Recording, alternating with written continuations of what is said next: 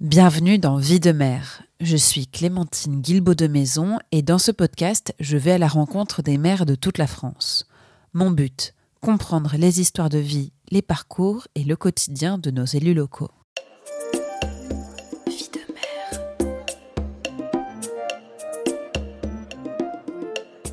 Oh, c'est une sacrée vie de mère. Pour ce troisième épisode, je me suis rendue en train dans le département du Tarn en Occitanie. En plein mois d'août, c'est jour de canicule dans toute la France et surtout dans le sud-ouest. En sortant de la gare d'Albi, il fait 40 degrés à l'ombre et chaque pas au soleil est un supplice. Heureusement, mon invité, ou plutôt mon hôte du jour, vient me chercher à la sortie du train dans sa voiture climatisée. En quelques minutes, nous traversons des rues bordées de pavillons et quelques champs pour arriver dans son bureau à la mairie. Nous voici au séquestre, commune de 2000 habitants comprenant une zone commerciale, un circuit automobile, un aérodrome, trois centrales photovoltaïques, un centre-ville pavillonnaire et un écoquartier, et beaucoup, beaucoup de champs. Mon hôte aujourd'hui, c'est Gérard Poujade, âgé de 63 ans et maire du séquestre depuis 2001.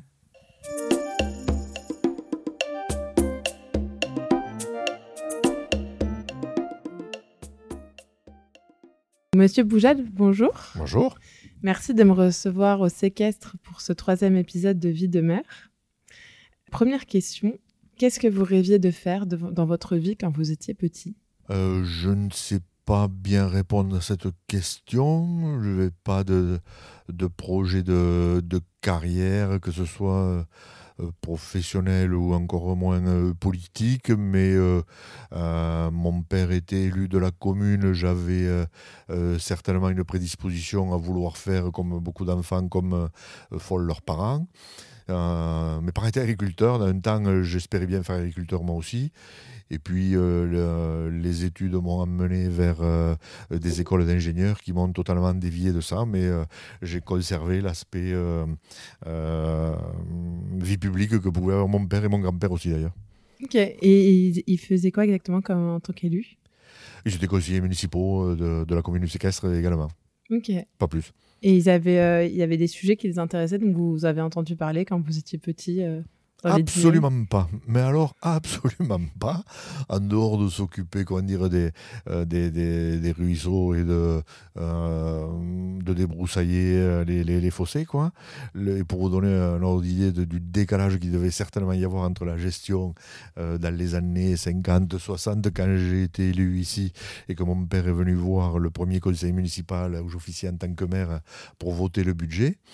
Euh, alors qu'il lui, il a été élu pendant la conseil municipal pendant 30 ans, il avait été étonné que je présente le budget parce qu'il ne se rappelait pas d'avoir voté un. Alors qu'il avait dû en voter 30, mais qu'à l'époque, tout était fait par les secrétaires de mairie euh, et ils n'y allaient pas pour ça. Quoi. Ils, étaient là juste pour s'occuper euh, ben, de, de, la gestion de voisinage, on va dire ça comme ça. du coup, vous avez grandi dans un environnement plutôt avec des parents agriculteurs, si je comprends. C'est ça. Ouais. Euh, et, vous, après, euh, comment s'est né le goût pour la politique? Est-ce que vous êtes spécialisé pendant vos études ou c'était plus tard? Non, absolument pas. Moi, j'ai des études d'ingénieur de, grande école, matinée de, de, formation de philosophie en plus, euh, donc ce qui est déjà très atypique pas eu de, formation type Sciences Po de, de, euh, de ce côté-là des choses. Quoi. Le, le, goût de la politique, il est venu par la suite. Euh, je suis revenu un petit peu dans le temps par hasard après avoir fait des études d'ingénieur à Paris. Et j'aurais adoré vivre à Paris, d'ailleurs. Enfin, et puis, un concours circonstance, ça fait que je suis revenu ici et que quelque part j'y suis resté. Je me suis intéressé à la vie associative, puis à la vie élective et euh, j'ai été élu une première fois à Choeng en 1989, donc ça commence à dater euh, un peu. Puis je me suis présenté une fois en 1995 et j'ai pas gagné les élections. Et puis en 2001 où j'ai gagné les élections et où je suis devenu maire. Voilà en gros euh, l'histoire. Il n'y a pas un profil de carrière à pouvoir en parler. Quoi. Donc en 89, vous êtes présenté parce que c'était naturel avec votre famille de faire ça ou est-ce que C'était un peu ça. Mon père était adjoint dans son dernier mandat, il était adjoint. Et il m'avait dit, mais comme tu habites par là, euh, euh, le maire va vouloir te prendre. Et euh, donc, en gros, j'avais pris sa place. voilà, c'est un peu comme ça que ça s'est passé. Et bon, mais c'était un autre mode de gestion. moi, je ne m'y retrouvais pas du tout là-dedans. Et il n'empêche que le maire en question, avec qui je m'étais présenté, contre qui je me suis présenté après en 95, c'est devenu un ami. Il est toujours vivant d'ailleurs. il habite pas loin d'ici à maison de retraite. Et régulièrement, je vais le voir à, maison de retraite et je le prends pour lui faire visiter ce qu'on a fait de nouveau sur la commune. Voilà. C'est devenu un ami dans le temps. Et de quoi vous vous souvenez de ces premiers conseils municipaux? De quoi je me souviens, pas grand-chose de bien particulier, euh, euh, d'une gestion municipale qui était très euh, au quotidien. en fait, ma formation d'ingénieur avait certainement à, voir avec un mode projet. Et il n'y avait pas du tout ça. Quoi.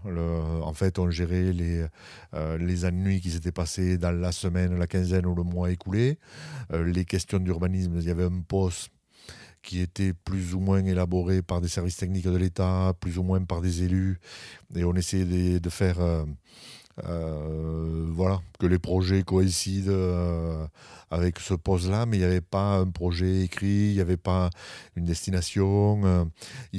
en gros, à l'époque, il fallait que l'on construise pour que montrer que la commune grandissait, mais ça n'allait pas plus loin. Quoi, mais je leur en veux pas parce que tout le monde était comme ça quoi mm. et que euh, dans des grandes villes des questions se posaient et puis la plupart du temps elles se posaient mal d'ailleurs la plupart des grandes villes voulaient construire toutes des rocades voulaient la place de la bagnole à fond à fond et euh, on construit de très mauvais projets dans lesquels on se débat encore aujourd'hui euh, avec beaucoup de difficultés quoi mm. ça a été quoi le déclic pour bah, mener votre première campagne? Pourquoi vous avez dit, bon, bah là, je suis au conseil municipal, ça me convient pas trop, mais euh, au point de se dire, je vais mener une liste En fait, il y a, a, toujours une part euh, incomprise d'ambition personnelle. Ça, euh, forcément, tous les gens qui sont élus, ils ont une ambition personnelle, sinon ils ne sont pas là. Hein. ça, ne va pas me faire croire le contraire. Ensuite, il y a une manière pondérée, c'est de dire quand on s'investit dans les associations, les gens des associations vous poussent à aller vous présenter. Ça, c'est un peu vrai, mais on le, se le surraconte tous pour dire qu'on a une caution euh, du monde, mais c'est dans la vraie vie, c'est pas, c'est pas vrai. Il n'y a jamais 10 euh, personnes, 20 personnes, 50 personnes qui viennent vous voir pour vous dire il faut à tout prix que tu sois maire. Il y en a peut-être 2, 3. Euh, il y en a peut-être une dizaine à qui vous allez dire si je me présentais maire, tu ne serais pas contre. Et vous dites non, je ne suis pas contre, mais enfin, il n'y a jamais de peuple qui se lève pour vous dire présentez-vous. Je vois bien qu'il y a un mensonge originel qui consiste à dire pour beaucoup d'élus alors on est venu me voir, on m'a dit il faut que tu t'en occupes. non, pas beaucoup de monde fait ça. Voilà. Donc euh, vous, parce que vous aviez euh, l'idée d'un projet, vous, vous disiez bon là il n'y a pas trop de, vision long terme et moi je, je veux défendre ce projet. Euh, en fait, c'est défendre un projet. Ce projet, c'est compliqué parce qu'il faut faire preuve d'humilité après ça. Le, je, je, voyais bien qu'il y avait un manque de projet par rapport à l'urbanisme mais j'avais pas l'idée de quel projet mener. Mm. En fait, c'est en étant aux commandes et en étant maire, en réfléchissant avec des urbanistes, en faisant le PLU d'ici, que petit à petit, le projet s'est fait. J'ai été élu en 2001 et j'ai commencé à avoir un projet entre 2003 et 2005. Et euh, bien malin est celui qui pense pouvoir avoir un projet pendant la campagne ne connaissant strictement rien de règles municipales qui sont très complexes, euh, et avec euh, zéro formation, parce que les formations pour être élu, ça n'existe pas. Quand vous arrivez, vous êtes un apprenti maire. Et euh, ce qui se passe, vous avez deux, trois mois de, campagne où vous, vous essayez de faire croire aux gens que vous êtes le type le plus compétent de la Terre pour devenir maire. vous arrivez à faire croire ça à la majorité de la population. Une semaine après les élections, vous avez l'écharpe qui dit à tout le monde que vous êtes maire, donc tout le monde sait que vous êtes compétent pour le faire. Alors que tous les gens qui sont passés par là savent à quel point euh, on a zéro compétence pour savoir ce qu'est euh, le code rural, le code civil, le, les droits, le droit de l'urbanisme, toutes ces choses-là que l'on découvre euh, avec le temps. Hein. Et donc, j'avais une intuition qu'il y avait quelque chose à faire autour de l'urbanisme, sans vraiment savoir ce qu'il fallait faire. Et ensuite, au fur et à mesure, euh, des notions comme celle du développement durable, les textes internationaux comme Rio 82, 92 pardon, et les textes qui s'en sont suivis disent mais c'est important de les décliner localement et donc d'avoir un sens à ce que l'on fait. Et c'est pas fréquent, quoi, il faut bien se le dire. Donc, ça, c'est euh, votre conviction écologique, parce que ça se base sur ça, si je comprends bien, autour de, des accords de Rio. Vous avez eu ces convictions quand vous êtes devenu maire ou est-ce que c'est après décédé Moi, je pense que je les avais auparavant. J'avais lu des choses sur euh, euh, ben, le rapport sur la croissance de Denise Midos, dont on parlait, les, les, textes fondateurs de ce qui allait être Rio 92. Mais ce qui m'étonne toujours, c'est qu'on dise que ce soit des textes écologistes ou écologiques. Euh, les gens ont oublié, mais 1992, euh, ça vient trois ans après la, chute du mur de Berlin. Hum, dire, l'introduction de, Rio 92, c'est la lutte pour la démocratie. Ça n'a rien à voir avec euh, l'écologie. L'article 1, ensuite, de, de Rio 92, c'est la lutte contre la pauvreté. Mm. Et en fait, aujourd'hui, le véritable problème qu'on a dans le monde, c'est la pauvreté. Le dérèglement climatique en est un autre. La disparition de la biodiversité, c'en est un autre. Mais aujourd'hui, le nombre de pauvres qu'il y a dans le monde, c'est une telle euh, explosion que c'est euh, juste incroyable que d'avoir oublié ça. Et ce qui est de très important, c'est que les textes que l'on qualifie d'écologistes ou écologiques qui se sont succédés, Rio 92, puis après les accords du millénaire de Lisbonne en 2000, ou maintenant si on regarde les 17 objectifs de développement durable, chaque fois, le premier article, c'est la lutte contre la pauvreté. Parce qu'en fait, le monde libéral essaie de faire croire que la, la pauvreté diminuerait. Mais ça, c'est euh, une vue de l'esprit comme c'est pas permis. D'abord, pour euh, essayer de, montrer que cette pauvreté euh, diminue, on met en place des indicateurs qui donnent des informations fausses. Le premier truc, c'est le nombre de pauvres qu'il y a à travers le monde, avec une définition du pauvre, celui qui touche moins de 1 ou 2 dollars, il y a deux définitions, par jour. Mais avec 3 dollars par jour, c'est que vous allez. La, pauvreté, ça concerne des milliards de gens. Ensuite, il y a un autre biais euh, qui fait un peu plus scientifique parce qu'il est en pourcentage, c'est le pourcentage de très pauvres, d'ultra pauvres, de 1 ou 2 dollars par jour par rapport à la population mondiale. Et donc là, pendant quelques années, dans les années 2010, il y avait une espèce de, climato-scepticisme de la pauvreté qui disait Ah mais la proportion de l'ultra pauvres diminue.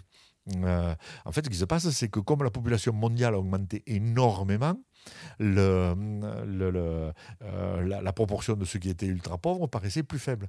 Mais en nombre, c'était un milliard de personnes. Aujourd'hui, il y a plus de pauvres qui touchent moins de 2 dollars par jour qu'il y avait d'habitants tout court en 1900. Donc, ça il n'y a jamais eu autant de pauvres qu'aujourd'hui, et d'ultra pauvres comme de très pauvres. Donc, si vous voulez, les textes fondateurs, et moi, ce qui m'a motivé ici, quand on a créé l'agenda 21 du séquestre, c'était avant tout un outil de lutte contre la pauvreté. Et donc avec une dimension sociale de participation. Alors certes, ça incluait également des dimensions écologiques hein, ou écologistes. Mes filles, j'emploie toujours les deux adjectifs parce que euh, aujourd'hui, si vous dites que vous êtes écologiste, vous êtes taxé, comment dire, d'éco-terroriste, de, enfin, de, tous les noms d'oiseaux, ou qui on vous invente plein de mots anistes pour essayer de vous disqualifier, pour dire que vous n'avez pas le droit de parler. Le système qui accapare la capacité de communication de production, euh, véhicule le fait que vous n'avez pas le droit de parler de ces euh, choses-là. La pauvreté augmente, augmente fortement à travers le monde, augmente fortement à l'intérieur de notre pays, mais c'est très malvenu de le dire. Hmm. Et au séquestre, du coup, en devenant maire, vous vous êtes rendu compte de ce problème de pauvreté? Bien sûr. Enfin, aujourd'hui, euh, ça n'est pas vrai que sur la commune, c'est vrai absolument partout. Et donc, euh, le, le tout, c'est comment arriver à faire en sorte de prendre des mesures contre ça en n'étant pas misérabiliste ou taxé de misérabilisme. Parce qu'à partir de là, ça, c'est quelque chose qui est dévastateur. Si vous prêcher en disant tous les jours, toutes les semaines, il faut lutter contre la pauvreté, vous allez être, comment dire, défoncé. Euh, on va vous dire, mais vous voyez tout en noir, etc. On n'a pas le droit de voir des choses en noir.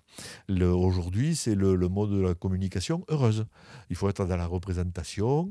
Euh, votre équipe de foot, elle a forcément gagné. Votre équipe de rugby, si elle a perdu, d'abord l'arbitre est suspect, euh, mais ils ont tellement bien joué. enfin, bref, on est dans cette communication heureuse où on doit faire croire que hum, tout va bien même quand ça va mal.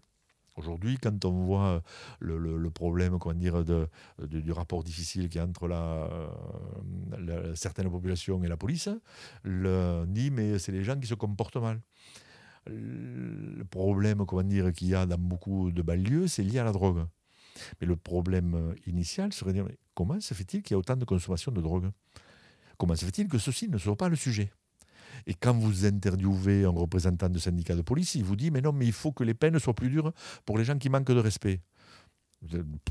J'ai aucune idée s'il faut que les peines soient plus dures parce qu'on rajoute sans arrêt des peines. Il faudra six mois, puis un an, puis trois ans de prison. Mais on voit bien que plus les lois sont dures, moins ça change, voire même plus les choses empirent.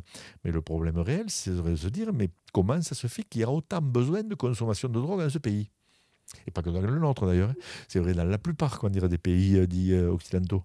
En fait, ce qui se passe, c'est qu'il y a une telle pauvreté que les gens ont une telle déshérence que de se réfugier dans des paradis artificiels, pour reprendre euh, des termes quelque peu plus littéraires, ben, on accepte comment dire, tous ces trafics illégaux contre lesquels on lutte que très très peu, quand même, il faut bien se le dire.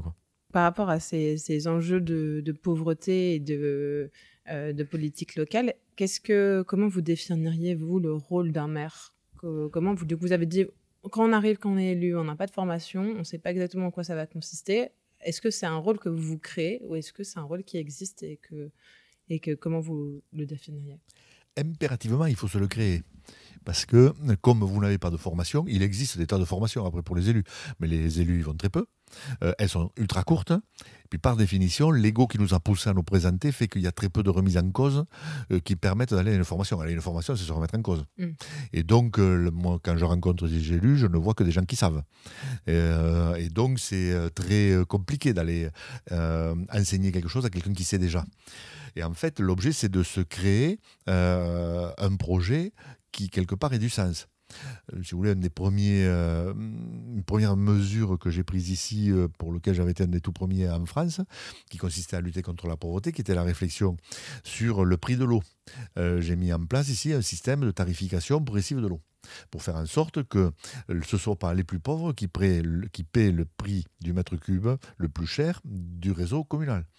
Et donc en inversant cela, on a lutté contribuer à lutter contre la pauvreté. Mais ce qu'il y a, c'est que c'est très compliqué de le faire pour toutes les mesures. Le bon, le bon mode serait de se dire, à chaque fois que je prends une délibération, comment est-ce que je procède pour faire en sorte qu'elle profite à ceux qui sont le plus en difficulté quand on a fait l'agenda 21, on a posé une question à nos habitants, euh, se dire mais à quoi servent les élus? Et en fait, la réponse qui avait été fournie par le groupe qui avait été euh, euh, choisi, en partie tiré au sort, en partie euh, volontaire, a été de dire c'est de s'occuper de ceux qui sont le plus en difficulté. Est-ce qu'il faut prendre des mesures pour celui qui est le plus riche de la commune? Ben, Celui-là, il s'en tirera toujours. Donc, l'effort collectif, les impôts que l'on collecte sur l'ensemble des habitants, ils n'ont pas vocation à aider celui qui est le premier de la classe. Celui-là, il a besoin de rien. Ce qu'il y a de très étrange d'ailleurs, c'est qu'au niveau national ou international, on voit qu'on a tendance à faire ça. C'est euh, l'école autrichienne de l'économie, c'est euh, euh, l'école de Chicago, c'est Hayek, ça fait c'est toutes ces choses-là. C'est la théorie du ruissellement dont on se dit non, non, non, non, mais on ne fait pas ça, mais on ne fait exactement que ça. Donc tout le monde sait qu'elle est fausse, qu'elle est contre-productive, qu'elle génère des inégalités et de la pauvreté comme jamais. Mais comme les gens qui ont réussi à accaparer l'argent, le patrimoine pour pouvoir communiquer, font passer cette idée que c'est ça qu'il faut continuer. Donc si vous voulez, en tant qu'élu, il faut quand on veut avoir un, projet qui s'applique à sa propre population, il faut aller à contre-courant de telle litanie et de telle euh, euh, baliverne, quoi, pour faire passer d'autres idées et s'occuper de ceux qui sont le plus en difficulté. Hmm. Et votre, de, votre population était déjà convaincue de ça ou est-ce que vous avez d'humilité au sein de la commune? Ni l'un ni l'autre. Le convaincu de ça, je ne pense pas qu'elle puisse l'être, parce qu'en fait, une population n'est pas consciente d'elle-même. Il y a des habitants dans une population qui sont conscients de leurs problèmes personnels. Parfois du problème de quelques amis, voisins, cousins.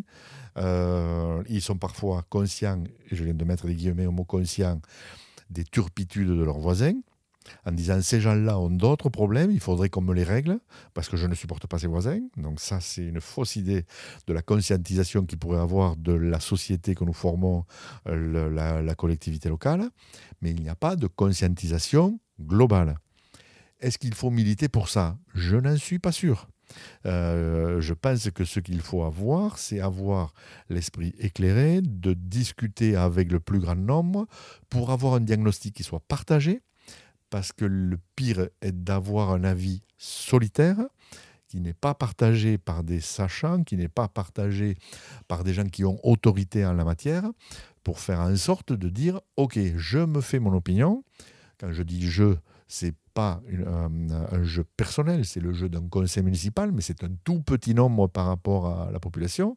Ici, c'est 19 élus sur 2000 euh, habitants, donc euh, moins de 1% de, la population, qui se doit d'avoir un avis pour les 2000.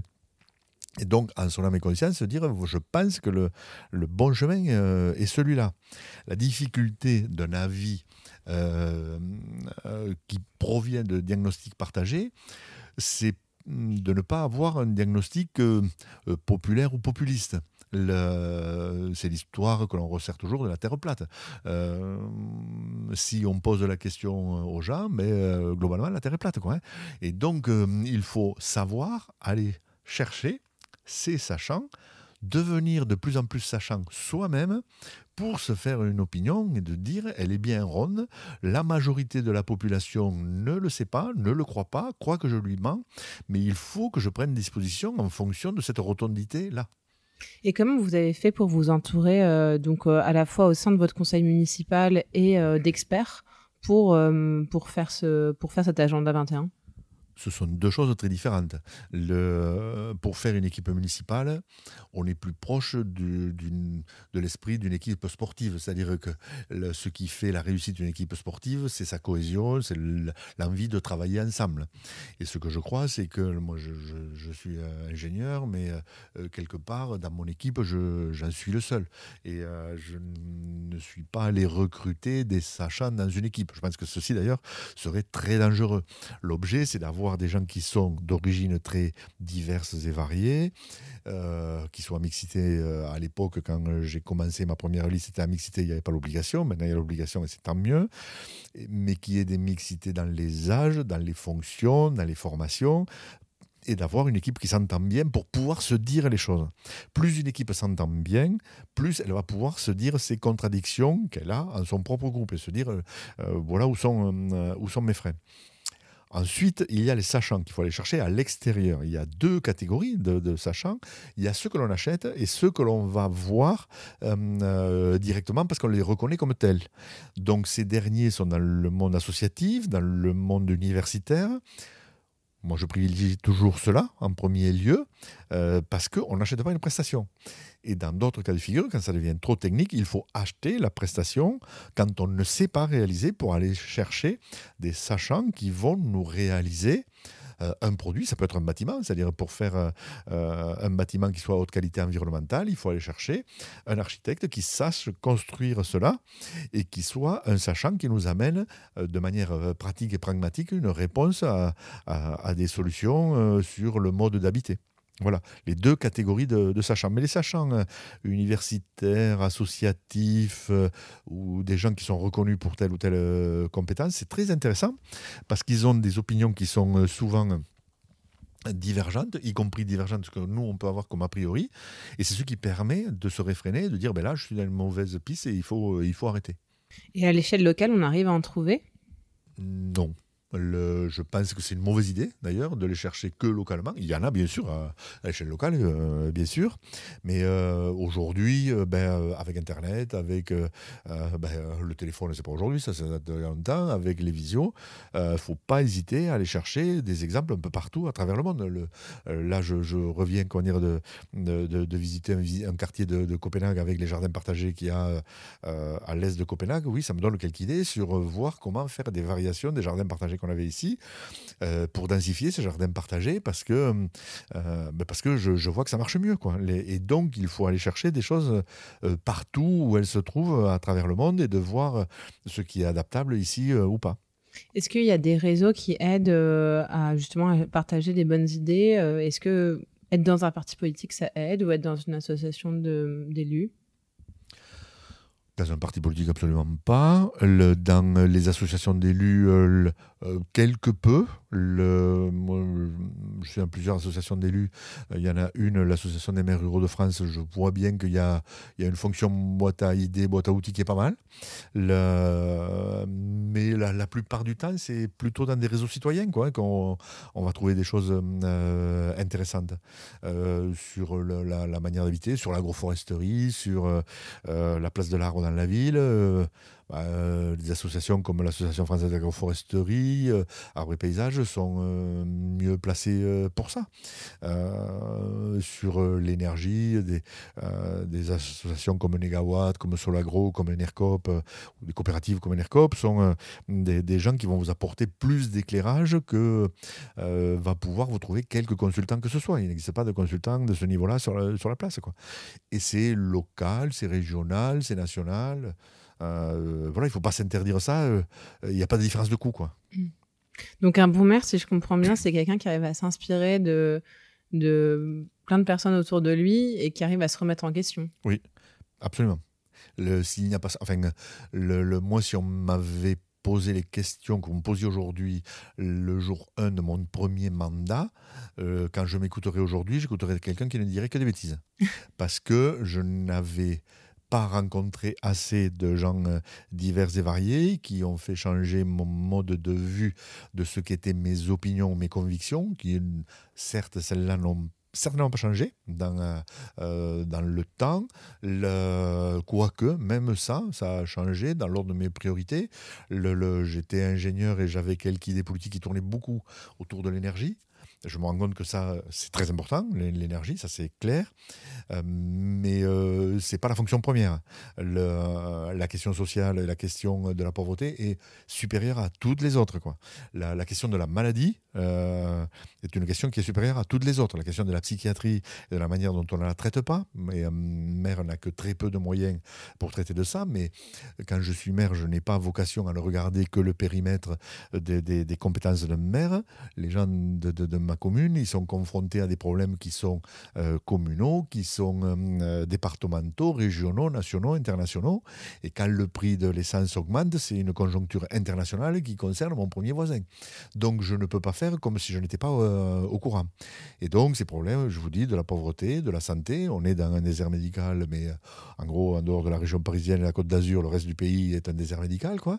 on est dans un désert de la médecine psychiatrique qui est effrayant et qui n'intéresse absolument personne. Euh, et on préfère, parce que c'est beaucoup plus vendeur, c'est beaucoup plus mobilisateur, parler de la violence, parler comment dire, de, de, de l'insécurité. Euh, voilà. La, violence n'arrête pas de diminuer dans ce pays. Il y a de moins en moins de meurtres depuis plus de, de 60 ans. Euh, et on dit qu'il y a de plus en plus de violence. Bon, c'est un mensonge que l'on écoute et que la plupart des gens croient. Et à répéter un mensonge, on met toute une société en difficulté. J'ai l'impression que euh, aussi dans ce que vous dites par rapport à la fonction de mère, il y a beaucoup d'empathie qui est nécessaire. Ah, si vous n'avez pas de l'empathie, il faut, faut, pas prendre une fonction comme celle-là. Hein, euh, enfin, euh, pour être ce que je crois être un bon maire, mais peut-être que je me trompe aussi, hein, mais si vous n'avez pas de l'empathie pour les gens, ce que vous voyez ici, là, dans ce bureau, vous voyez beaucoup de gens qui ont euh, de la vraie misère. Quoi. Mais mm, les gens qui sont dans la vraie misère, euh, vous, euh, dans la vie de tous les jours, quand vous êtes élu, vous ne les rencontrez pas. Bah, en fait, ce qui se passe, c'est que dans notre vie, pas de maire, pas d'élu, dans notre vie de tous les jours, on rencontre des gens qui sont que dans notre milieu. Des gens qui nous ressemblent. Et donc, quand vous êtes propriétaire, vos amis sont propriétaires. Quand vous êtes locataire, vos amis sont locataires. Et vous n'avez pas les mêmes catégories de, problèmes. Et donc, quand vous êtes euh, dans un environnement qui va bien, euh, vous êtes environné de gens qui vont bien. Et donc, les gens qui vont mal, euh, ben, ils l'ont cherché quelque part. Vous ne les connaissez pas. Et la manière simple de juger, les gens qui sont pauvres, c'est de leur faute. Très bien. Les gens qui sont malades, c'est de leur faute. Le, voilà. Et donc, on voit toute une série d'absurdités avec des gens qui sont de plus en plus violents, qui vous disent mais euh, bon mais voilà celui-là il n'a pas voulu se, vacciner. Ben, il faut pas qu'il ait droit aux, urgences aux médecins. Ben, alors celui qui a fumé il n'a pas droit à un cancérologue. Celui qui a bu il n'a pas droit euh, comment dire euh, non plus à être traité pour sa cirrhose du foie. Avec ça on va sur des trucs qu'on n'en finit plus.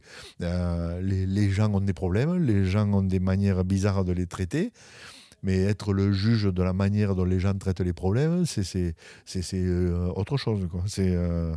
Voilà, c'est être juge de café du commerce.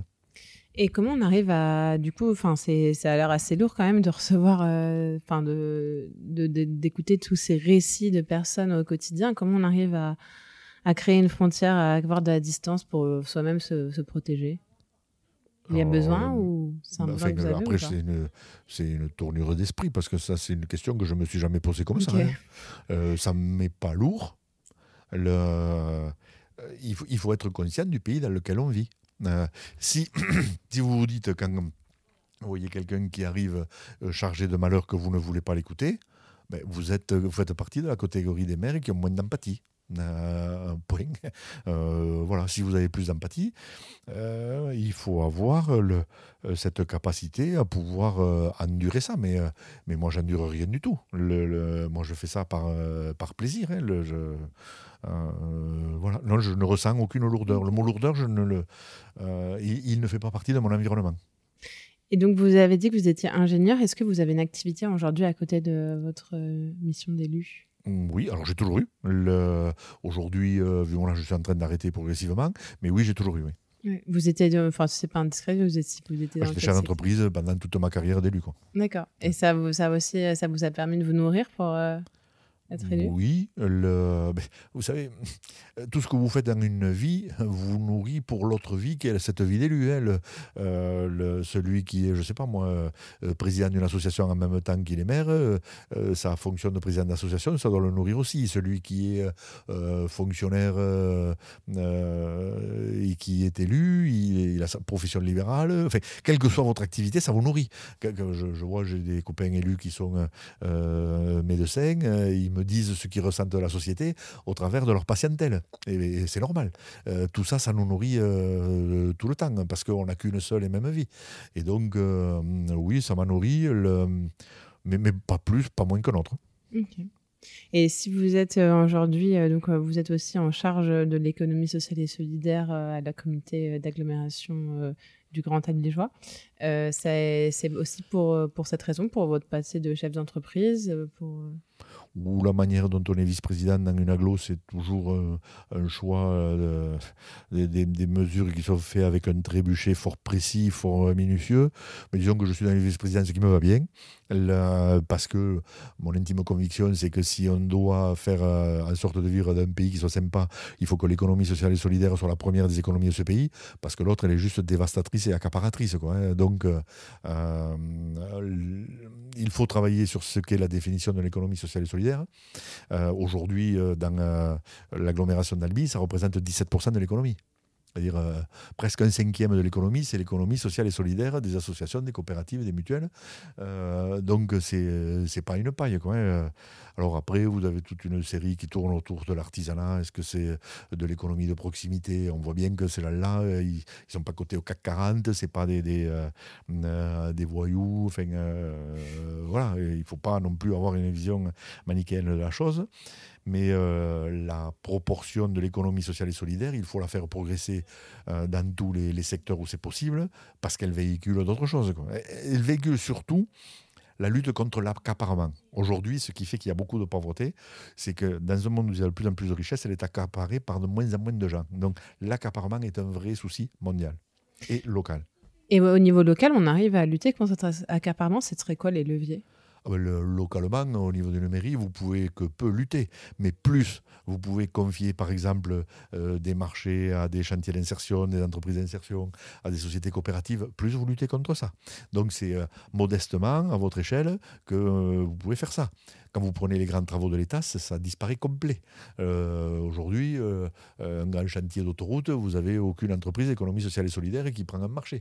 Et c'est des marchés qui sont dévastateurs et qui sont en centaines de millions d'euros, euh, qui sont inutiles maintenant, on le sait, et socialement, et économiquement, et écologiquement. Ça ne fait rien. On le fait quand même. Parce qu'on pense que c'est le, progrès. En fait, il y a un vrai problème sur la définition du mot progrès. Et hum, donc, c'est quoi les sujets sur lesquels vous pensez qu'on peut avoir le plus d'impact en étant euh, au niveau de la communauté d'agglomération ou en étant au niveau du maire? Attendez, j'ai pas compris votre question. Au niveau de la communauté d'agglomération, au niveau les, du maire les, sujets, euh, les sujets qui vous tiennent à cœur, sur lesquels vous, vous sentez que vous avez de l'impact. Donc là, vous me parliez des achats publics, par exemple.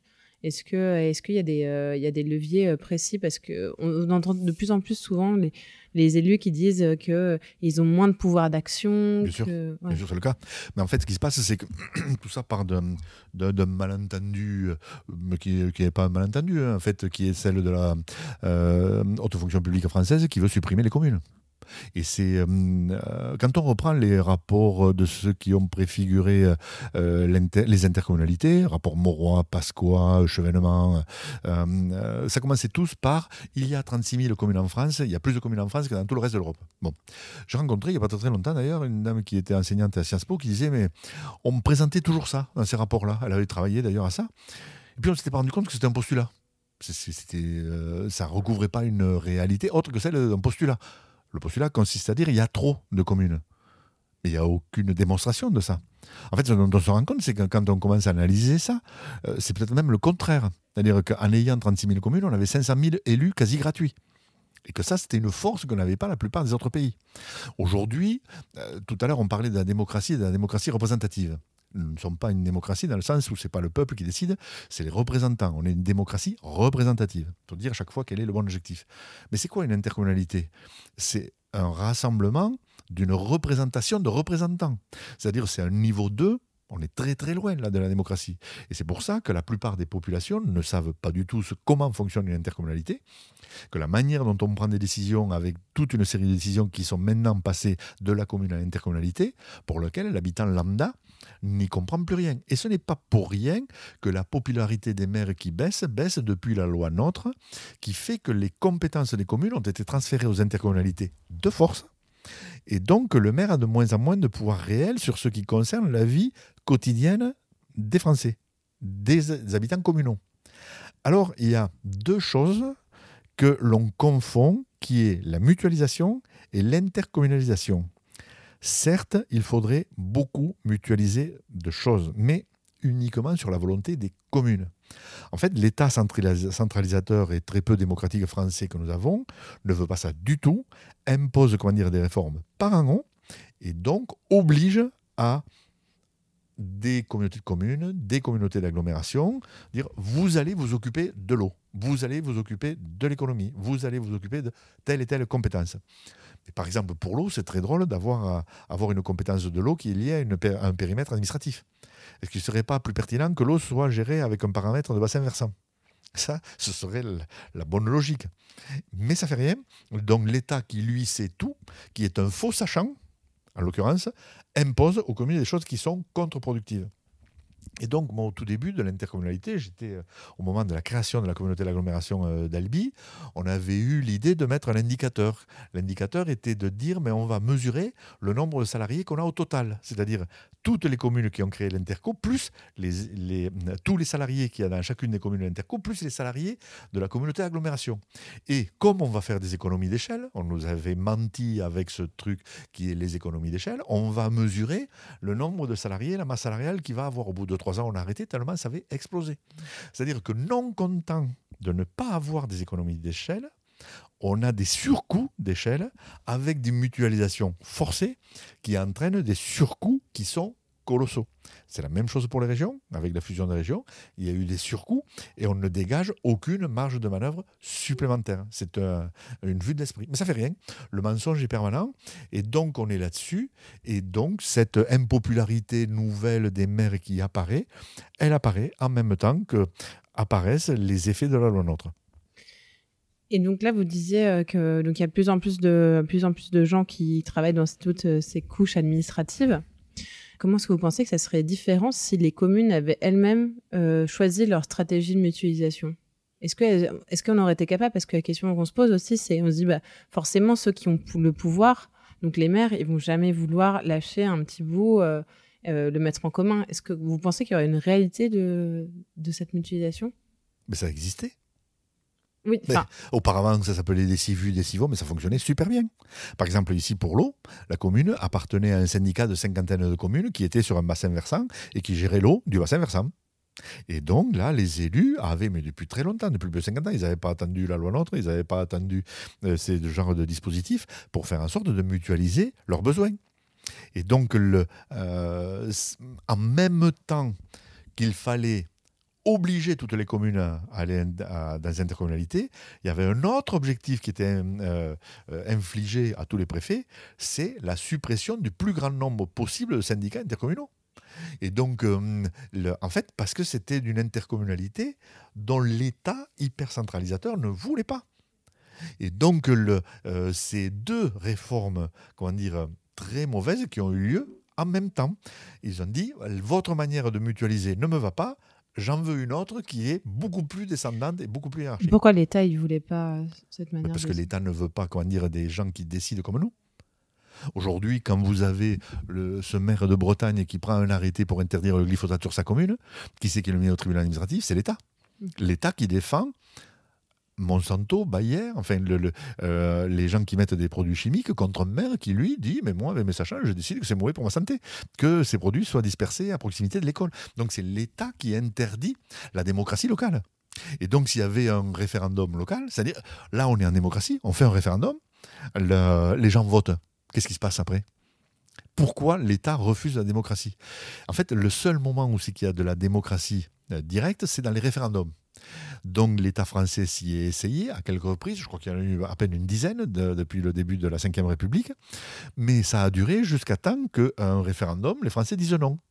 En gros, ce qui s'est passé, quand il y a eu le référendum, le dernier, euh, on a dit non, et ça a été le dernier. Depuis, il n'y en a plus aucun. Et donc, on ne veut surtout pas savoir quel est l'avis de la population. Donc euh, aujourd'hui, vous estimez que les c'est pas fonctionnel la communauté d'agglomération, par exemple, dans laquelle ah, vous exercez. il faut voir que comment dire comment dans les intercommunalités ça fonctionne mal. Enfin, le, euh, si vous rencontrez d'autres élus qui sont euh, à l'association des maires ruraux de France, ça va être un discours répété de à quel point ce qui se passe dans les intercos est un problème. alors ne rien mutualiser, c'est une absurdité ne pas euh, viser à ce que des communes puissent se regrouper, c'est une autre absurdité, mais il faut que ce soit avec un libre arbitre. Or, ça, on n'est pas du tout dans un état de ce type-là. On est avec un état autoritaire qui est là pour faire euh, appliquer comment dire, euh, des lois qui sont descendantes et uniquement descendantes. Voilà. Et concrètement, c'est comment est-ce que vous voyez que ça fonctionne pas bien, par exemple au Grand Abillois euh, enfin, euh, quand vous prenez des décisions, enfin, nous on est une interco qui est assez connue, où c'est que l'ambiance est pourrie, mais euh, j'ai fait le, tour avec le président de l'association des maires ruraux de, de mon département. on avait sur le Tarn, il y a une quinzaine d'intercommunalités. Quand on a discuté entre nous, on en a trouvé 13 où ça fonctionnait mal. Mmh. Les deux autres, on ne les connaissait pas. Mais c'est quoi qui fonctionne mal concrètement ben, L'entente entre les élus, euh, l'autoritarisme d'un ou d'une présidente, le, euh, le fait qu'il n'y ait pas de démocratie à l'intérieur même de, euh, de, comment dire, de l'enceinte intercommunale. Voilà, il y, en a, y en a plein. Pas de pacte de gouvernance, il y, y, en a plein, quoi dire, de, des choses qui ne fonctionnent pas bien. Hmm. c'est qu'on oblige les gens ou des intercommunalités où il y a, y a, près de 100 communes, enfin, ça ressemble à rien. Hmm, hmm, Mais ça, c'est les élus qui l'ont choisi aussi. Que dalle Absolument pas. Ah non, non, non. En fait, ce qui se passe, c'est qu'il y a une expression qui est de guerre lasse, qu'il faut avoir présent à l'esprit. C'est-à-dire que les élus, on les inclut dans un périmètre dont ils ne veulent pas, mais on ne leur donne aucun autre choix. Et donc, de guerre lasse, ils acceptent. Et donc, ça, c'est un vrai sujet d'absence démocratique Et donc, si vous voulez, si vous rencontrez un élu maire qui est président de l'Interco, lui sera plutôt favorable à l'Interco, parce qu'il en est le président. Et ensuite, quand vous allez discuter un petit peu avec ceux qui sont à la périphérie de la gouvernance, ben, ils trouvent que c'est juste euh, ingérable. quoi. Euh, j'ai vu aussi que vous aviez été euh, vice-président à, la région de 2010 à 2015. Mhm. comment est-ce que vous pourriez me parler de cette expérience par rapport à votre rôle de maire? C'est deux choses différentes. En fait, là, les champs sur lesquels on intervient sont euh, euh, beaucoup plus vastes par la, la, géométrie de l'intervention, mais extraordinairement plus étroits d'un point de vue de la compétence, parce que vous intervenez sur beaucoup, beaucoup moins euh, de choses.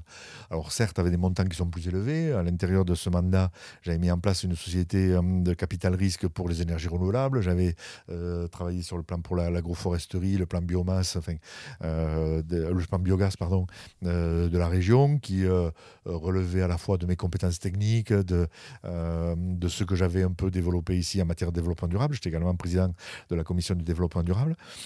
Donc, si vous voulez, le, j'ai pu mettre en œuvre, comment dire, à un niveau plus élevé, mais sur des compétences plus étroites, des choses que j'avais pu développer ici. Euh, ensuite, la fusion des régions, j'étais euh, euh, structurellement opposé. donc, j'ai vu aussi la limite comment dire, de, des capacités d'intervention au niveau d'une région. Enfin, une région a très, très peu de capacités d'intervention. Ce sont des miroirs politiques, hein, les départements, les régions, mais qui sont dépourvus de moyens, qui en ont très, très peu. Euh, et, donc, euh, ça pose question sur ce que euh, l'on peut faire quand on est président de région, président d'un département. Et c'est pas pour rien que ben, aujourd'hui, dans une région ou dans un département, les gens connaissent leur président de conseil départemental, leur président de région, mais très peu. Mm. Mais alors, si vous allez poser la question de connaître un conseiller départemental ou un conseiller régional, là, vous avez affaire à une, euh, à une litanie, une liste de, joyeux inconnus, et euh, avec des moyens d'action qui sont très limités, et avec un pouvoir qui est ultra vertical. en fait, ce qui se passe, c'est, comment dire, le, mais ça se passe aussi au niveau national. Euh, si vous voulez, on a un président qui est élu par moins de 20% des Français. Il n'y a pas un président de région qui est élu par plus de 20% de son socle électoral au second tour par, de socle électoral par la liste des inscrits. Mmh, d'accord Il n'y a pas un président de département qui est élu avec plus de 15% des inscrits. Donc ça, ça, pose un problème de légitimité. Et en fait, ce qui se passe, c'est qu'une fois élus, ils décident euh, comme s'ils avaient été élus par la majorité de leur population. Et c'est très intéressant philosophiquement quand on regarde ça. C'est Tocqueville, quand il était revenu de son euh, périple américain, avait parlé du péril ou de la tyrannie du fait majoritaire. Et en fait, il avait dit, le fait majoritaire, euh, c'est un élément constitutif de la démocratie, mais qui peut être très dangereux si la majorité est là pour imposer des choses à sa minorité. Et donc, il faut se prémunir de, euh, de cela, parce que c'est un, euh, un vrai danger. C'est pour cette raison exactement que vous n'avez pas voulu continuer après 2015 c'est ça. Euh, donc là, vous avez, euh, j'ai l'impression que vous avez quand même beaucoup d'avis sur euh, qu'est-ce qui serait bien en général pour la France. Vous êtes beaucoup nourri par votre, votre fonction d'élu local. vous n'avez jamais eu d'ambition nationale? Alors, ambition nationale, j'étais candidat à des élections législatives pour lesquelles je n'ai pas été élu. Donc voilà. Le mais au Donc ça, c'était euh, dernière élection euh, En 2012 et en 2022, deux fois. Mais donc, euh, voilà, après, le, sort des élections n'est pas favorable. Il ne faut pas... ça me faire un monde, quoi. Il y, a, il y, a, des choses plus graves dans la vie, quoi. Est-ce que, donc, vous, donc, si vous aviez été élu en 2022, vous auriez dû abandonner votre, votre rôle de maire. Mmh. Est-ce que vous pensez que c'est bien qu'il y ait, cette règle-là de non-cumul des mandats? Je ne sais pas avoir d'avis. Je pense que c'est bien euh, d'un point de vue théorique parce que le, cumul est un problème. et ce que l'on a vu depuis 2017, c'est que le fait de voir arriver comment dire, des élus hors sol était un autre type de problème. Mm. Et donc, il y a un vrai sujet qui n'est pas le cumul des mandats. Le véritable sujet est le statut de l'élu. Et donc, aujourd'hui, le statut de l'élu est une chose qui est peu claire dans le sens où euh, aujourd'hui vous avez des, gens, enfin dans les conseils départementaux, les conseils régionaux et dans les grandes villes où c'est qu'il y a plus de rémunération. Et puis de communes c'est pas le cas ou très peu le cas, passe pas. Euh, vous avez des gens qui sont élus là juste pour l'indemnité qui va avec.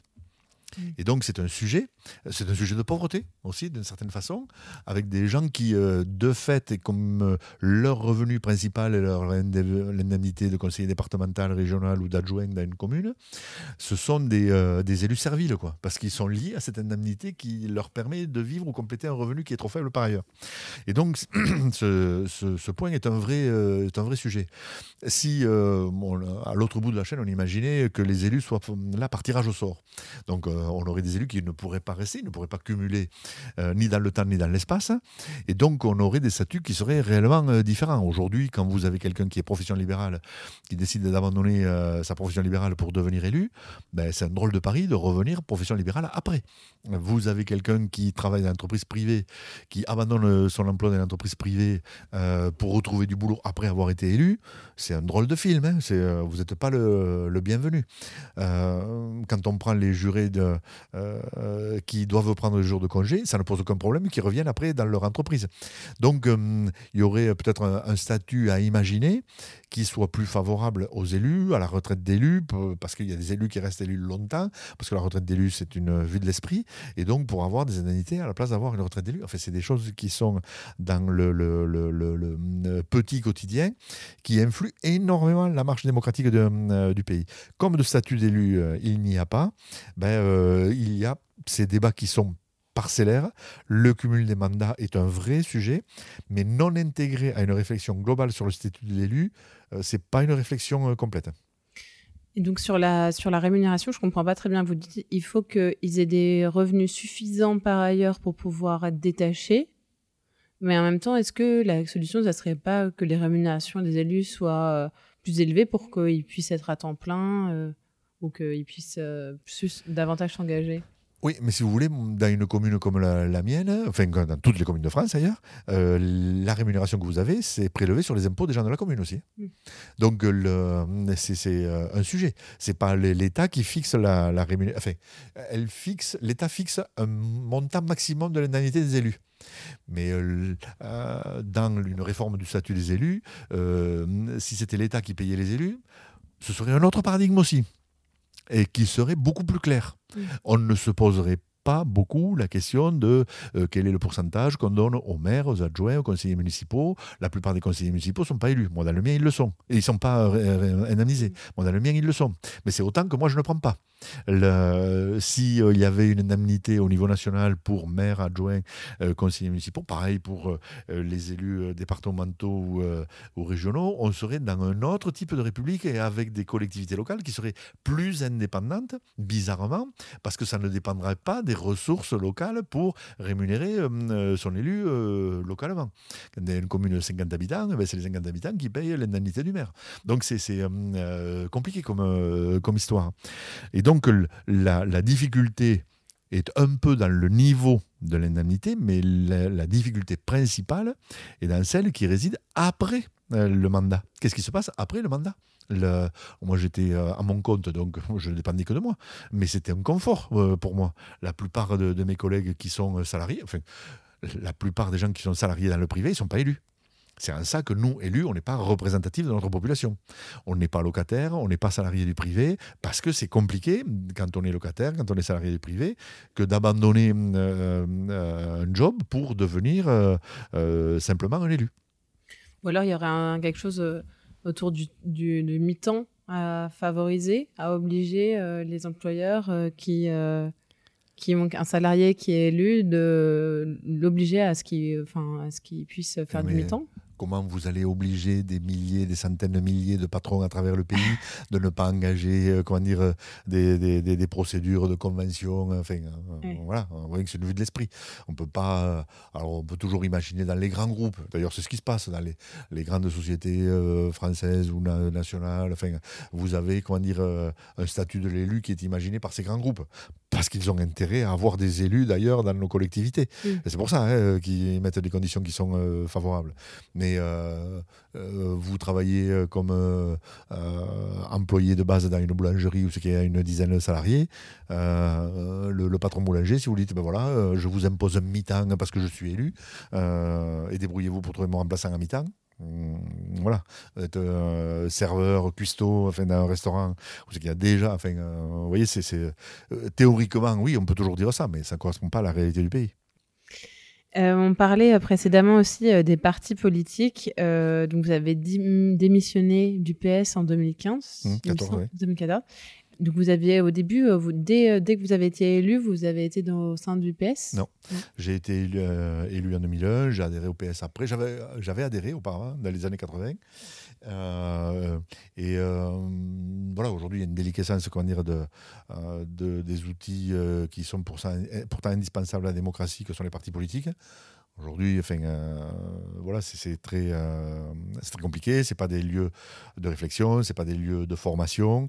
En fait, euh, les, formations politiques sont devenues des entreprises à fournir des investitures à des candidats. Et donc là, ça ressemble plus à rien. voilà. Donc c'est un des autres problèmes de la démocratie d'aujourd'hui. Et pourquoi ça a changé? Je sais pas trop. Euh, on est dans un monde qui est de plus en plus individualiste, ça c'est clair. Les formations politiques qui tenaient la vie politique française se sont euh, discréditées euh, complètement, que ce soit les républicains, que ce soit le Parti socialiste. les républicains dans un monde de corruption qu'on n'imagine même pas. là, ça ne choque personne que euh, un ancien président de la République qui se balade avec un truc à la, cheville puisse continuer à donner des avis euh, euh, politiques que l'on relaye comme c'est pas permis. C'est un monsieur qui a été condamné à plusieurs reprises. c'est étrange. Quand même. Le, Parti socialiste, pareil, est parti en déliquescence complète avec, je pense qu'il y a le mensonge originel de François Hollande qui dit l'ennemi c'est la finance et qui va installer définitivement la finance et un système sécuritaire autoritaire après Charlie qu'il a très mal gérer. Euh, et donc, qui fait que ben, euh, il n'a pas pu se représenter. C'est quand même là le summum de, la chose. Et à partir de là, ben, euh, les candidats de sa formation ont disparu de, la circulation. Et c'est la même chose pour les républicains aujourd'hui. En fait, vous prenez la dernière élection présidentielle, ces formations qui fournissaient les plus gros bataillons de militants encartés ont disparu en moins de dix ans. Euh, ils se sont effondrés euh, sur eux-mêmes. Et même à l'échelle locale, quand on est dans un parti, donc dans une antenne, on n'arrive pas à changer ça, à impulser des nouvelles dynamiques c'est compliqué ben, euh, Si je prends le Parti Socialiste du Tarn dans lequel j'étais, qui avait 1500 adhérents, aujourd'hui, il n'y a pas 400 votants quoi, sur le département. Donc, en fait, vous avez des petits clans dans chaque ville qui sont de quelques dizaines pour les plus gros. donc, ben, vous ne faites rien quoi, là-dedans on est dans un entre-soi qui est devenu juste catastrophique. Hein. Aujourd'hui, il y avait une blague qui disait que dans un, parti, il y avait euh, cinq catégories de, gens. Il y avait les élus, les salariés d'élus, ceux qui adhéraient pour être élus, ceux qui adhéraient pour être salariés d'élus, et puis la part très majoritaire de gens qui y croyaient. Voilà. Et donc, euh, ben, cette dernière, elle a disparu. Euh, voilà, il y a, plus grand monde. Quoi. Et avec un âge canonique, souvent, hein, en moyenne. Donc ça nous fait atterrir sur euh, un votre sujet un peu de prédilection euh, autour de l'abstention, un peu du désenchantement autour de la politique. Vous m'avez parlé tout à l'heure en off du fait que euh, qu'il y avait un mépris de la part des politiques au niveau national et que vous pensez que c'était probablement pour ça que l'abstention augmente? Bah, en fait, euh, donc j'ai réalisé un film euh, il y, a, deux ans maintenant, et donc euh, après les élections départementales et régionales de 2021, où sur ma commune comme ailleurs j'ai eu un très faible taux de participation, et pourtant dans les petites communes les gens participaient beaucoup auparavant, je me suis dit mais comment ça se fait que même ici, dans ma commune, les gens ne viennent pas voter? Et donc je suis allé interviewer dix personnes, cinq hommes, cinq femmes de ma commune, pour leur faire parler de quatre sujets de l'actualité politique du moment. Il y avait le, dérèglement climatique, il y avait le Covid euh, forcément, il y avait la libéralisation ou la mondialisation, et puis il y avait les réseaux sociaux. Et donc j'ai fait parler dix personnes de ces quatre sujets pour voir qu'est-ce qu'ils comprenaient du monde dans lequel ils étaient. Et en fait, le sujet du film montre que ces sujets qui sont mondiaux, ils n'ont strictement rien à voir avec le séquestre, là, pour le coup, en fait, euh, les gens en disent toute la complexité. Et face à cette complexité du monde qu'ils comprennent de moins en moins, ils se disent, ils nous disent, mais comme la vulgarisation n'est pas là, comme euh, quelques puissances qui sont capables de s'accaparer les pouvoirs, les savoirs, euh, et que l'on est obligé de leur faire confiance, à quoi ça sert de nous demander notre avis, puisque en plus, de toute façon, vous n'en tenez pas compte quand ils ne vont pas dans le sens de ces fameux sachants, de ces fameux possédants. C'est ça le, sujet du film. Euh, à la projection de ce film, il y a eu euh, plusieurs dizaines de, débats qui ont suivi les, projections. Et ce qui est revenu comme euh, un feuilleton, c'est l'histoire de la désaffection des gens pour le monde politique. En fait, il y a eu trois, quatre étapes. La première étape, ça a été 2002, l'élection de Chirac face à Le Pen avec 80% des gens. Et donc, quand on regarde comment étaient constitués les 80%, il y avait 50% de gens de gauche et 30% de gens de droite qui faisaient les 80%. Et Chirac a fait une politique de droite classique. C'est-à-dire qu'il n'a pas du tout tenu compte des 50% qui avaient voté pour lui. Ensuite euh, est, est, arrivé le référendum, le fameux euh, référendum, où là, euh, ben, la population va dire non. Et donc, l'État va mettre en place une politique du oui. et donc, le, tout d'un coup, la population se rend compte que à trois ans d'intervalle, elle vote, elle donne un avis, et les dirigeants ne tiennent pas compte de cet avis. Ensuite, euh, les, choses vont euh, euh, pérégriner avec la crise de 2008 qui arrive entre-temps. Et puis va arriver la première élection Macron, qui va être une autre manière de dire deuxième élection où c'est qu'il y a le Front National au second tour, et où le gars qui est élu, avec une majorité de gens qui ont voté pour lui, qui doit être mi-droite, mi-gauche au premier tour, mais qui est euh, une majorité de gens qui sont plutôt de gauche dans le second tour, et avec quelqu'un qui va mettre une, une politique plus à droite que celle de, Chirac. Et là, il y a un niveau de désaffection supérieur qui va apparaître. C'est euh, la politique de Macron qui va générer le plus d'abstentionnisme pour les années à venir. Et là, il refait le coup en 2022 en disant, ben voilà, le soir de l'élection, je sais, je connais le contexte euh, de mon élection et je vais devoir en tenir compte. Et il met en place la retraite contre, enfin, à 100% à contrario de ce qu'il vient de dire. C'est-à-dire qu'aujourd'hui, on a une culture du mensonge permanent et qui fait que ce n'est pas grave. Il n'y a que la vérité du jour qui compte. Celle que j'ai dit hier ne compte plus. Euh, et donc ça, ben, les gens se disent, mais quelque part, on n'en a rien à cirer. Et donc, effectivement, les gens ne votent pas, ne votent plus pour ces guignols et par assimilation, tous les élus en deviennent des guignols et donc on ne vote plus pour eux. Conseillers départementaux, conseillers régionaux, ils n'ont été élus pour pratiquement aucun d'entre eux par plus de 20% des inscrits. C'est un phénomène, euh, le, niveau d'abstention qui augmente et euh, forcément l'extrême droite euh, qu'on voit dans tous les pays européens quasiment. Est-ce que vous pensez qu'il y a un lien avec, avec l'Europe aussi? Ben, c'est difficile à dire parce que Trump, euh, ben, mm. l'exemple Bolsonaro sont des exemples aussi phénoménaux. Erdogan, enfin, c'est la même clique, quoi, hein, euh, tout ça. Il euh, n'y a pas que l'Europe. L'Europe, ça fait partie, comment dire, de, de comment dire, de la complexité d'un monde qui existe, qui est réel. les gens disent, il y a trop de règles. Mais moi, quand je rencontre un citoyen, il me demande toujours plus de règles. En fait, il me dit oui, mais il faudrait que le voisin, il ne tombe pas là à cette heure-ci. En fait, qu'est-ce qu'il fait quand il me demande ça? Il me demande soit plus de règles, soit qu'il applique vraiment la règle qui euh, lui empoisonne la vie quand elle n'est pas respectée. Et donc, euh, les gens veulent interdire aux autres. Donc, ils veulent beaucoup de règles pour d'autres et ne pas en avoir pour eux. C'est ça qu'ils euh, vous disent. Le pire, c'est que même les élus disent ça. Et donc, ils sont dans un registre de la simplification. Et régulièrement, il y a des premiers ministres qui viennent pour dire on va simplifier la vie, etc. Et chaque fois qu'ils ont fait ça, ils ont complexifié le truc. En fait, euh, et l'Europe est un outil qui vient rajouter des règles aux règles. Il y a un parallèle d'ailleurs entre l'Europe et l'État et l'intercommunalité et la commune. L'intercommunalité, c'est souvent vécu comme un, machin, comme l'Europe, quoi, par les, habitants.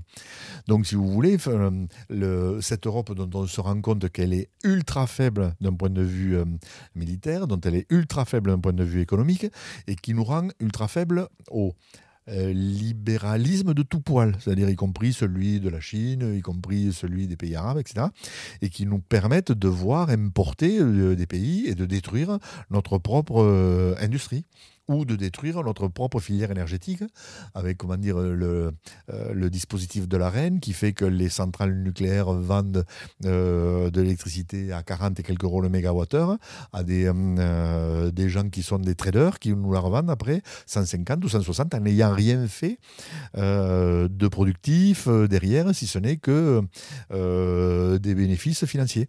Donc ces choses-là contribuent à affaiblir contribue à rendre compliqué pour les habitants l'environnement économique et démocratique dans lequel ils vivent.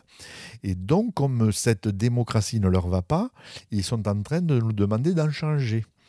Et en fait, il y a euh, une chose qui consiste à dire, dans les réseaux sociaux, parfois, il y a des gens qui disent oui, mais on n'est pas en démocratie. Euh, euh, d'un point de vue purement étymologique, ils ont raison, puisqu'on est dans une démocratie représentative et pas une démocratie par le peuple, bien évidemment.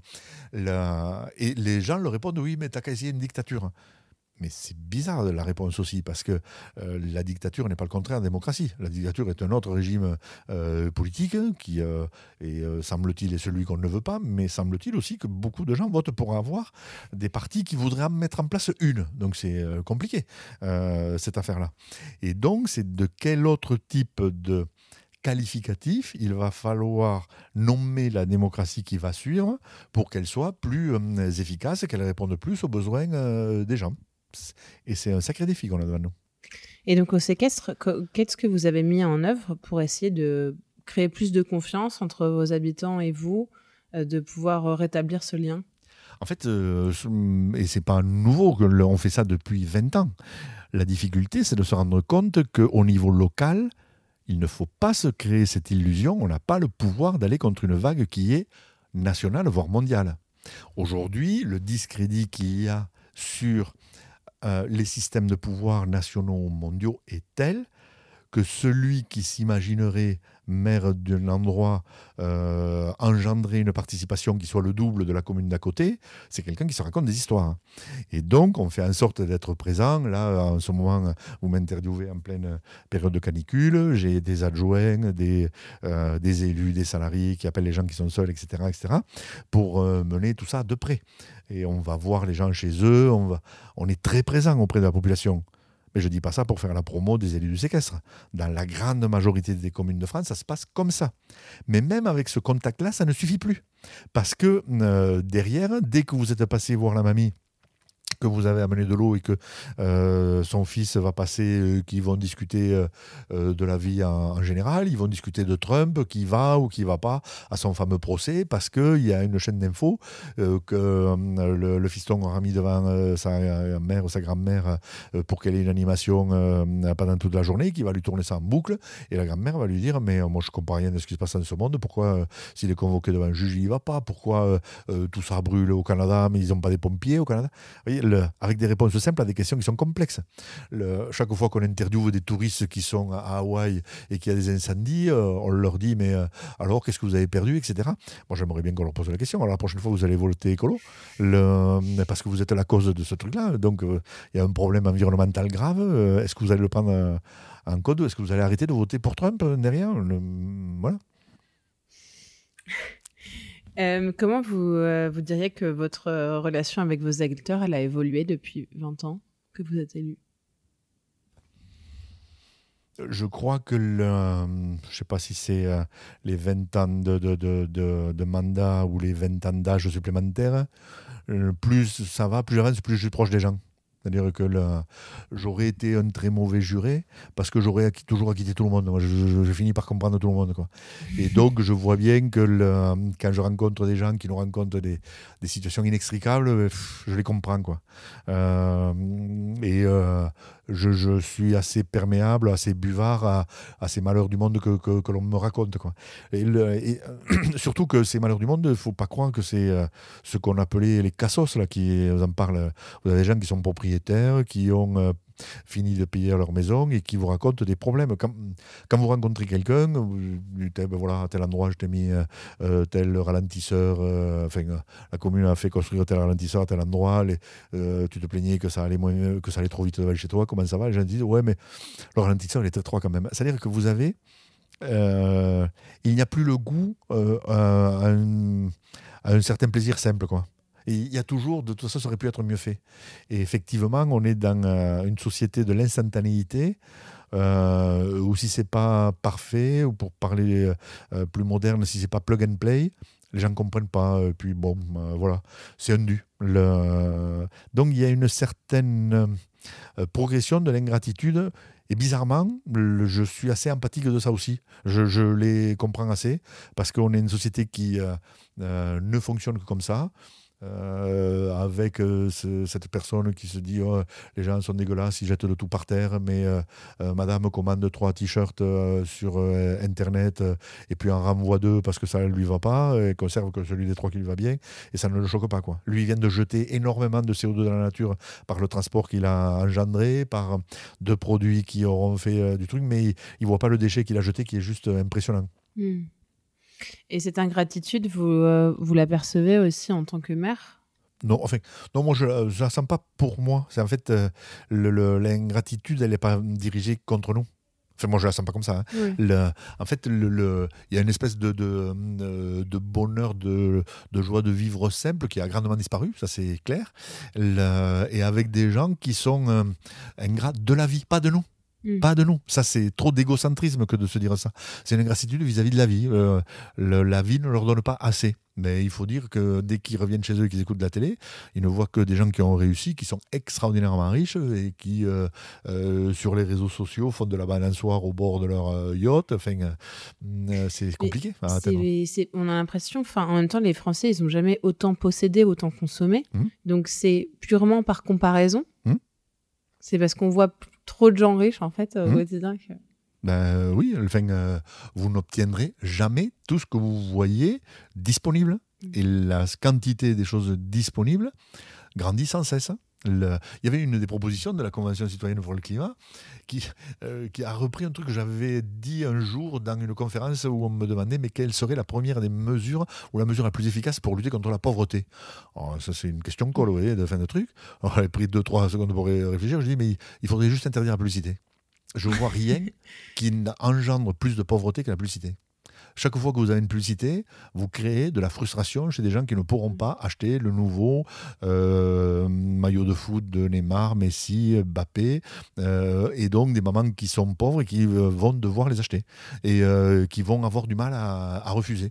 Et donc toute cette publicité, d'abord elle coûte dans les produits qu'on achète, et puis elles engendrent une frustration qui est extraordinairement difficile de contrecarrer. Et alors, j'avais vu que dans les euh, fameuses 150 propositions, de, je sais pas, 150 propositions de, la Convention citoyenne pour le climat, qu'il y avait celle-là, de supprimer la publicité. C'est certainement la plus efficace, je crois bien. Est-ce que le séquestre, c'est un petit laboratoire de sobriété heureuse? C'est trop prétentieux. Le, euh, euh, on fait ce qu'on peut. Le, voilà, on est laboratoire de beaucoup de choses. On a beaucoup de, euh, d'autres élus ou d'associations qui viennent voir ce que l'on fait. voilà, le, heureux si ça peut servir à d'autres. Mais après, il faut, faut, rajouter une couche de modestie toujours, toujours à ces choses-là. C'est quoi les projets dont vous êtes les plus fiers que vous avez réalisés dans cette ville? Je sais pas, le, le euh, c'est compliqué. D'abord, c'est trop prétentieux aussi de répondre à ça. Euh, Vous avez le droit d'être fier sans que ce soit prétentieux. Oui, non, non, mais le, euh, oui, oui, je, vois bien que ce sont deux adjectifs qui sont différents. Le, non, c'est de, de, continuer à savoir écouter les gens, quoi. Voilà. Ensuite, on construit des bâtiments. On a fait euh, une cuisine qui était euh, sans plastique, c'était euh, un truc qui était sympa. la tarification progressive de l'eau, c'est un truc qui était sympa. La mise en place des pistes cyclables, on était les premiers à, l'époque à en faire autant. C'était voilà, on a fait en sorte d'avoir un plan local d'urbanisme qui était un petit peu différent. Mais euh, au bout d'un moment, il faut, faut, quand même, même, j'ai bien compris que c'est euh, la fierté, la prétention, tout ça, c'est des mots différents. Quoi. Le, il faut passer parce qu'une fois que c'est fait, euh, les gens nouveaux qui arrivent ils trouvent ça normal que c'était fait. Mm. Et, donc, le. L'actualité, le temps qui passe, aplatit l'acmé qui a été la réalisation d'une chose à un moment donné. Voilà. C'est quoi votre combat du moment? Là, c'est l'énergie, à nouveau, bizarrement. Et donc, je suis dans un projet citoyen de, création d'une coopérative de, production de, de, pelés. Donc, ça, c'est euh, mon actualité du moment. Avec un autre projet, je suis en cours de réaliser un second film. Donc, donc c'est mon actualité qui est euh, à cheval entre ma vie privée, ma vie euh, publique. voilà, mais on n'a qu'une vie de, toute façon. Donc, ça, c'est l'actualité d'essayer de, créer un opérateur qui produise du pelé parce qu'en en 2022, ce qui s'est passé, c'est que cette ressource a un moment disparu. Qu'est-ce que c'est Le pelé, c'est du granulé bois. Euh, c'est une ressource qui a disparu des magasins, euh, dont le prix a doublé, voire même triplé à un moment donné, parce qu'il y a eu de la spéculation là-dessus. Et j'essaie de, de, voir comment, avec des citoyens qui se sont regroupés pour acheter en groupe, comment créer une usine de production et essayer d'étendre ça. Et de manière, euh, du coup, en réduisant les émissions de CO2 bah, C'est-à-dire que chaque fois que vous remplacez une chaudière à gaz par un poêle à granulés, mmh. euh, pire encore avec une chaudière au fioul, vous y contribuez également, bien évidemment. Mmh, mmh. Euh, est-ce qu'il y a un sujet sur lequel vous estimez que ça a été un échec et que vous regrettez? Ben, le, dans le même temps, c'est euh, celui que j'ai le plus réussi et le plus euh, euh, difficulté aussi. C'est-à-dire que quand on a mis en place le projet communal, c'était autour de l'urbanisme. On a créé ce qu'on appelait à l'époque un écoquartier. Et dans le même temps, ce n'est pas un échec, mais c'est le truc dont il est le plus à perfectionner. Et en fait, c'est très compliqué parce que c'est des projets longs qui durent sur près de 15 ans. Et en fait, ce, que techniquement, ce qui est techniquement est vrai en 2005, 2008, ne l'est plus vrai en 2008, 2011, n'est plus vrai en 2011, 2014. C'est quelque chose qu'il faut hum, évoluer. Et donc, ce n'est pas un échec, mais c'est quelque chose qui est perfectible sans arrêt sans arrêt, sans arrêt.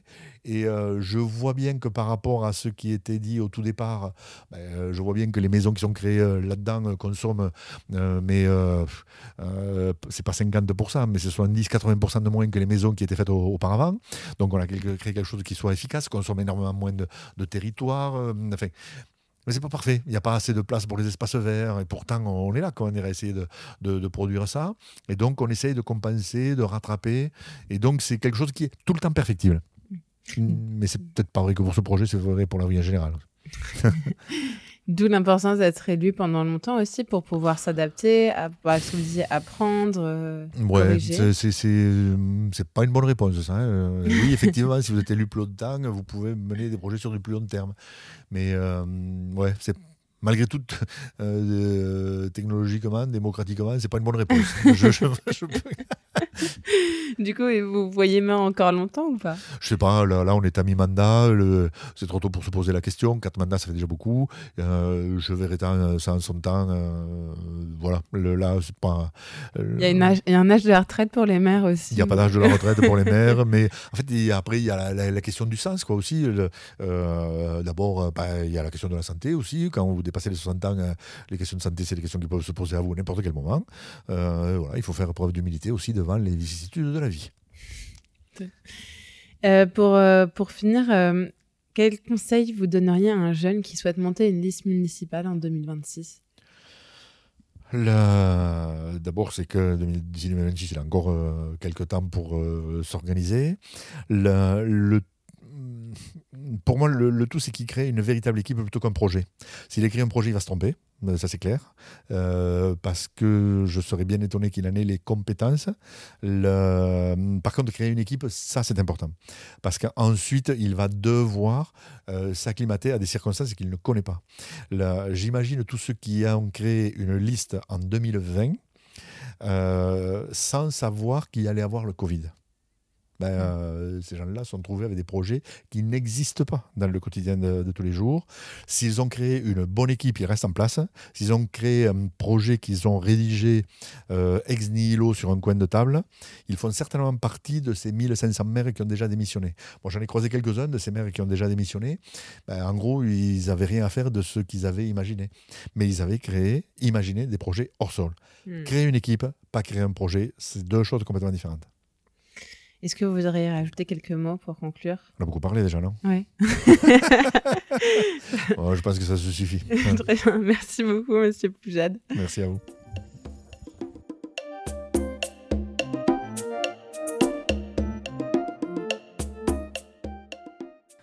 Vous l'aurez compris, Gérard Poujade est quelqu'un de très humble, et j'ai eu du mal à l'interroger sur ses réussites au sein de sa ville.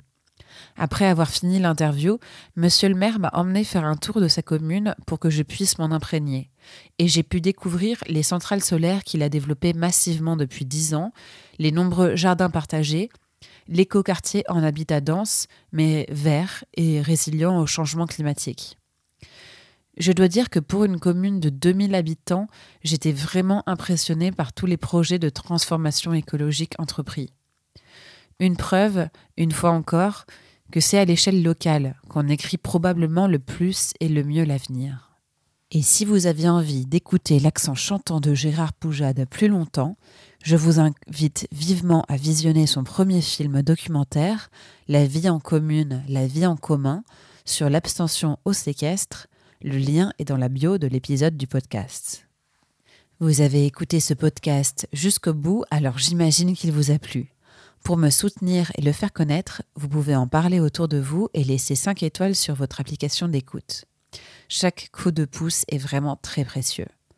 Pour être tenu au courant des prochains épisodes, suivez-moi sur Instagram, at vie de mer tout collé.